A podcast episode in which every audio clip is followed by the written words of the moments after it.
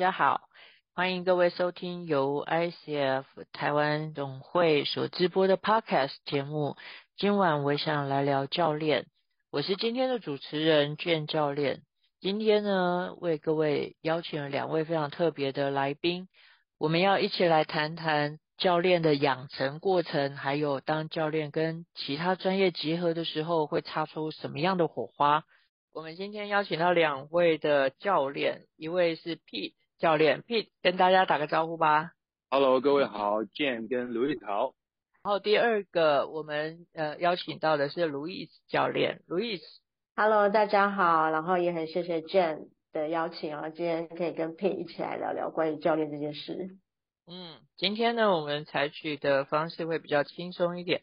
那呃。我们就放开心，然后好好聊一聊，也跟听众介绍一下到底教练是怎么回事。那你自己的经历又是什么？那我们先从自我介绍开始吧。你们两位谁要先开始呢？你是优先吧，Louis。哦，好。我刚刚内心还在想说，哎，通常 Pete 不是有抢第一吗？那我今天我先。好啊、呃，那大家好，我是 Louis。那我过去的工作背景都是行销工作，然后大概有十多年、十八年的那个行销经验，然后都专精在网络科技产业啊、数位行销的方面。那呃，过去也有待过像网络媒体、民生消费品跟呃网络串流平台各式各样的科技产业，或是在呃民生消费品产业做数位行销的工作。接触教练是呃大概去年年初开始做学习，然后一转眼呃发现哇，我原来花了拿到学分证明，发现自己花了两百一十四个小时在这件事情上面，觉得还蛮有趣的。然后今天很开心可以跟各位聊一聊这中间的过程，还有一些有趣的发现。听说 Louis，你除了呃过往的这些经历之外，经过了教练的熏陶之后，你有另外一个方面的专长跑出来了。哦，呃，对，就是呃，我在去年开始有一些呃付费的个人客户，然后做一些职业探索的时候，发现哎，他们对于理财这件事情其实没什么准备，嗯、对，然后发现这个有一个桌游，那呃，然后发现实在是太有趣了，就是透过那个。呃，人生的那些事件的推演，然后让人看到他自己的思维啊、盲点啊、行为模式，然后教练也真的就是扮演一个旁观者，跟在复盘的时候提醒他，然后或者是镜像他刚刚的状态。我觉得真的是跟原本的教练技能是有一个很完美的结合。那现在就是蛮蛮积极的在推广，大概一个礼拜会有两到三次的这个带盘的活动。嗯。这是一个蛮重要的一个关键，因为其实现在大家大部分的人对理财这一件事想到的就是怎么样投资啊，什么嗯，花很多的钱去买什么东西啊，但是很多的时候是从观念开始，对不对？没错，没错，而且呃，有时候是我觉得有时候是大家不想要改变现状，但是却没有去思考未来想要什么。嗯，这是个有趣的发现。阿 Pete，你有玩过吗？哦，有啊，我真的必须要 shout out 这个财富流，由 Louis 教练所带领的财富流，那一次给了我在这个所谓的财富的一些面向跟生命的面向，有很多不一样的观点跟角度，非常有趣。哦，真的吗？Yes。也、非常的震惊，听说听说你在当中非常的惨烈，这样，蛮惨烈的，就是有有点跟我的人生好像有点像，啊，真假啊？你怎么惨烈啊？分享一点点吧，一点点就好。呃，就是就是有一点那种 overlap，比如说一直找不到工，就是会有那个找不到工作的那一件那一个情境跑出来，我就联想到我以前曾经有一段时间我找不到工作，然后就很恐慌，对这样的一个阶段，但是我并没有当时才二十几岁嘛，并没有想到如果是我四五十岁我还找不到工作怎么办？可是那一次路易斯教练所带的财富流路易斯啊，我是不是好像到了五十岁还找不到工作？没错，这么可怜。哦，对啊，就是呀呀，就让我去思考说，哎，对耶，这件事情我要好好重新整理一下。嗯嗯嗯，好啊。不过现实当中，Pete 应该不是个五十岁还找不到工作的人了，对不对？Yeah, finger crossed, right? 好啊，Pete 介绍一下你自己吧。嗯、um,，OK，好。好，那那我是 Pete，然后我是基本上我是二十二年前就在做所谓的跟体育教学有关的工作，也就是现在大家很耳熟能详的这种个人健身教练。那我不只是做个人健身教练，开始我还有教所谓的团体课，像是拳击啊、室内单车跟跑步教学。然后后来我就在大概十几年前开始专职做。这种运动科学相关的培训，然后后来开始认识了这个呃大脑领导学哦 Neuro Leadership 之后，就开启了我对 Coaching 这一种教练形态的兴趣。那后来当然经历过其他的公司的一些跟职务的考验，那我大概是在呃两年多前开始正式去学呃这个教练技术。嗯嗯，那你觉得？这一个教练啊，跟健身教练，因为有两边的经验嘛，那你觉得这两个有什么异同？很有趣的是，这个异同哦，首先它的中文就是都是教练，但是不同呢，就是一个是 trainer，一个是 coach。嗯，那对，那健身教练他们的英文大部分都是，比如说 personal trainer 或者 fitness instructor，这种 trainer 或者 instructor 比较像是在教授一个人某种技能。哦，可能怎么样做深蹲，可能怎么样做甩壶铃，可能怎么样出拳。但是我接触到 coaching 这个 leadership 这种概念之后，发现到，哎，其实这跟我们在健身教练所做的单纯技术指导有着不一样的差别。其中一个很多是帮助这个人啊，帮助我们的客户在 coaching 的过程，他可以找到自己的答案，甚至是。呃，帮助他去优化自己原有的技能。嗯嗯嗯嗯，我知道你现在做 coaching 的那个阶段里面，你也有特别强调有身也有心，对不对？身心教练。哦，对，没错，是的。就就我现在的 package 就比较像是客人会跟我做，可能是一对一的健身教练的课程。嗯但是我们也会花时间出来做，像是饮食行为的 coaching 这种教练，甚至还包含了可能对他在职涯或者是婚姻，还有呃这个两性之间的议题，也会特别去做一个 one on one 的 session。嗯，所以等于就像是刚刚健所提到的，就是可以帮助客户的心理跟生理持续的往前迈进。嗯，我自己也发现，因为我自己本身在做呃。呃，coaching 的时候，因为我社工背景嘛，所以我在这个过程当中，我也发现很多的时候，你的行为是因为你的心生病了，嗯，不是你的心觉得不平衡了，它开始导致你的行为上面有一些些的反应。对，嗯嗯，所以当我们用 coaching 的那个技能跟方式去帮助他去 reflect 他自己，去发现他自己的时候。其实那一个后面的调整就是顺势而为而已，我觉得这蛮有趣的。嗯嗯嗯、对啊，是的，没错，完全。那我那我好奇一件事啊，那你们为什么会想投入教练的学习？这个这个过程蛮辛苦的啦，对不对？一直不断要约练习。现在讲完你都自己笑。对啊，因为我自己苦过来的啊，所以我自己知道，逼自己到一个地步是，一拿到 PCC 认证之后，我两个月我跟所有的人说，不要叫我教练，我要我要休息，有有想吐的感觉，真的有想吐的感觉。你们呢？你们为什么想要熬过这个阶段，然后想要成为一个教练？我。如果一开始知道这是一条这么难走的天堂路，我可能会再多想一想。就是有后悔的感觉的。也也也不能说后悔，而是觉得哦，原来有这么有需要这么大的 commitment 啊。呃，对。然后当时会想要做这件事情，是因为嗯，因为那时候呃，大概二一二零一九那时候嘛，然后家里有一些状况，然后那时候离开工作一段时间，然后在重返职场的时候，其实就会思考一下自己的职业，然后去想到说，哎，我发现我自己其实没有很向往，就是在行销这个领域不断的专精往上爬。然后会觉得说，哦，那一直如果真的真的做到了什么行销的行销长，什么副总的，那是我想要的那种境界嘛？我发现没有。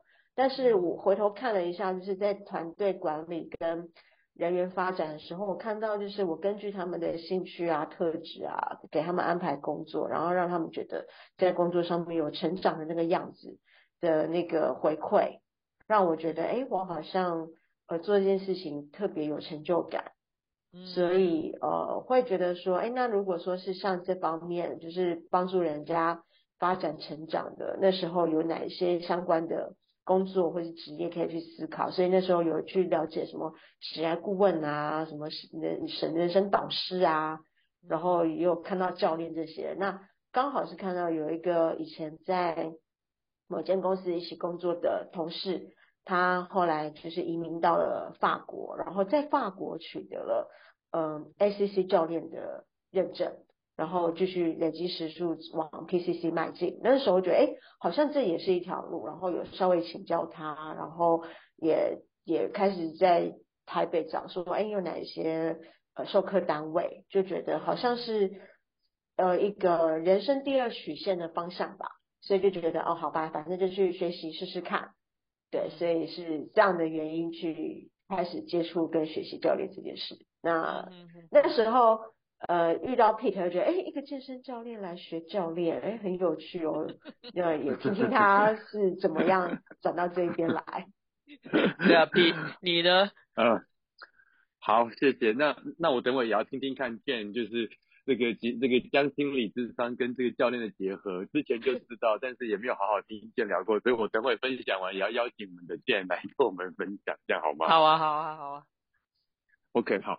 其实其实我大概做教做健身教练，大概到第八第九年从澳洲回来之后，我就有发现到很多客户的效果，他会停滞，是跟他的心理状态有关，像刚刚健所提到的，嗯，其实。那个时候我并没有这个所谓现在我们大家所提到的 coaching 这个技能去去让这个客户可以更快的达到目标。我当时比较像是就是呃把之前八九年的健身教练的经验大概去用在用用在客户的身上去尝试让他在心态上面可能会有一些转变，可是那个效果他并没有就是很凸显。嗯，那后来是一零年，我认识我的教练，就是他叫 Marcel，他他是一个 Dutch，but based in Singapore。然后他其实是在我身上，他看到我的潜力，他对了我用了结合了 mentor 跟 coaching，就是结合导师跟教练的这个手法，他让我看到，哎，我的潜力可以怎么样去发挥。然后我也开始对这个领域的学术知识开始产生兴趣，然后并且对他的技能也产生觉得说，哎，好像这是可以去钻研的。就是从那个时候开始，可是当时并没有就是说很完整的，像是我们在那个 AICCP 受训然后取得 ICF。不过在那个那一个阶段。已经大概知道，哎，有的时候关键的提问会让一个人，就是我们常讲的嘛，那个灯泡或者眼睛就一亮，然后他会很兴奋的带着他的那个想法开始去往前冲。对，那我后来就发现到，哎，有的时候只是单纯的提一个问题，就可以让人有如此的这个转变，然后才让我下定决心说，好，那我就去呃好好的投资自己去做像这样的事情。嗯，对，没错，谢谢。那那 Jane 来，我们聊听听你的故事呢。好，我其实呃刚开始的时候，我就在我的社工领域当中四处游走嘛。那呃很多的时候，我们在管理的过程，就是管理社工一线社工的过程当中，会教我们会的东西给社工，然后就发现那个社工做不到位。最经典的状况大概是的，就是客诉，那我们是督导，就是接电话，然后客诉完了之后，我就把那个社工叫过来，开始跟他聊，然后我就教他说，好，你一定要做这个步骤一二三四这样下去，而且你模拟一次，你这样说给我听，这样好，全部教完了之后，他就去执行。他执行完之后，我又接到客诉，同一个人。后来我问了之后，才发现他做的方式跟我做的方式不一样。因为我会这样软软的说话，可是他就是背书这样子说话，所以对方可以知道那个状况不一样。那也因为这样子，所以我就跟他说说啊，你不能这样子啊，你你一定要调整什么什么这样。然后那一个人回了我一句当头棒喝的感觉，他说：“这个是你教我的，你现在。”再来告诉我不对，他的感觉是我都照着你做了，为什么你还是觉得我不对？然后接下来下一次只要遇到这一类的东西，他都会回头一直来说，那你处理，那你处理，所以我变成我一个人要扛两个人的责任这样。嗯，后来我就去跟我的上司聊，那我我的我的其中一个老板也是我的好朋友，他是一个外国人。他就拿了那个 ACC 的证照，就是 ICF 的 ACC 的那个证照，这样他就用那个教练的方式开始问我，然后让我看到盲点，知道说哦，其实我在管理的过程当中，我需要注意到他们有他们可以做的方式，然后他们有他们可以改变的那种可能性，只是那个答案不在我的手上，是在他们的手上，所以我就开始对这个东西很好奇。嗯那我就去搜，他有认证，我就顺道去拿了一个认证。这样，我蛮想知道，就是呃，你在学习的过程当中，当然有很多的辛苦了哦，但是有没有什么是很有趣的事情，让你觉得可以跟我们大家分享？嗯。我在在进阶课程当中啊，然后当时学校安排就是说啊，你们尽量就是跟你们的客户保持一个默契，或是了解他的那个怎么讲，建立那个教练顾客关系，所以我就固定跟他谈。然后会觉得哎，跟他的思思路跟频率都很相近啊。然后每次谈完，课会说嗯，谢谢教练，我们今天真的带来很多那个会谈的收获。你就觉得哦，对对对，我我是有教练价值的。可是那个作品每次交出去啊，都被督导说我看不到你的价值跟你的技能展现。哦。那一直到对，那真的很惨，我就觉得说奇怪，到底是我自我感觉良好，还是还是发生什么事了？嗯。那后来我们做了那个 DISC 那个评测。然后发现，哎，我们其实都是同一类的，我们都是 C 型人，嗯，那就是说，哦，原来我们两个人就都是在用自动导航的方式在互动，嗯嗯嗯嗯嗯，对，所以那时候就觉得说，哦，我的青春，我的时间都都耗在一个跟我类同类型的人，害我一直卡关的那种感觉，然后也我，但是我觉得也是一个很很棒的学习收获，就是哦，原来。就是要多跟自己完全不同风格的人去对话，你才能够知道说，哦，原来我在哪一些地方是需要多费力的，然后你的技能比较容易被磨练到，所以那是我在整个过程当中觉得印象最深刻，然后觉得如果有人正在这条路上的话，这也算是一个，这怎么讲？我个人还蛮重要的一个经验，可以帮助你们。就是少走一点冤枉路。嗯嗯嗯，那 Pete 你呢？哇，真的是刚刚听到刘师讲，真的太有趣了。然后等会我也要听见的。今天今天是秘密大公开，没有啊？好，呃，那我的其实是我知道，其实如果是跟我同期的同学，应该都有听过这个故事哦。就是那个时候我们要进学校的时候，进 ICCP 的时候，会有一个算是。事前让我们就是试教或者试教练的一个过程，嗯嗯，然后当时呢，这个我的那个客户啊，就有一个议题就提出来了，然后当时我就想说，嗯，我以前也有做过这些事情啊，然后，然后，然后我也有上过一些什么其他的课啊，好诸如此类，我有在练习，应该不难不倒我吧？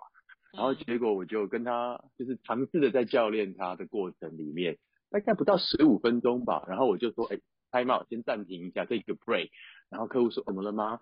呃，我就说，嗯，我觉得好像这客户没有很用心啊，还 怎么这样子，不真诚。然后对，不真诚，对对，哎，你不要这样嘛，心有伤疤啊，可恶。好，对，然后当时我是的，我是的确讲说，嗯，我我觉得这客户好像他他在回答我的问题的时候没有很真诚。好，然后那个就是我第一次的教练，也有被评分，其实我才两分。哇，对，就真的对，没错，就是是真的很惨，因为我记得没错，我们要拿到 AC 要十四还是十六，嗯嗯，诸如此类。所以我那个时候我我看到我真的觉得就是无地自容，可是我觉得也是很棒的一个契机，就是代表我真的要放下自己，就是放下那种过去所学的任何东西，我重新重新把我的那个技能啊想法全都要掏空，去勇于接受这一切。所以那个两分这件事情啊，就嗯，是我应该是我最难忘的一件事情啊。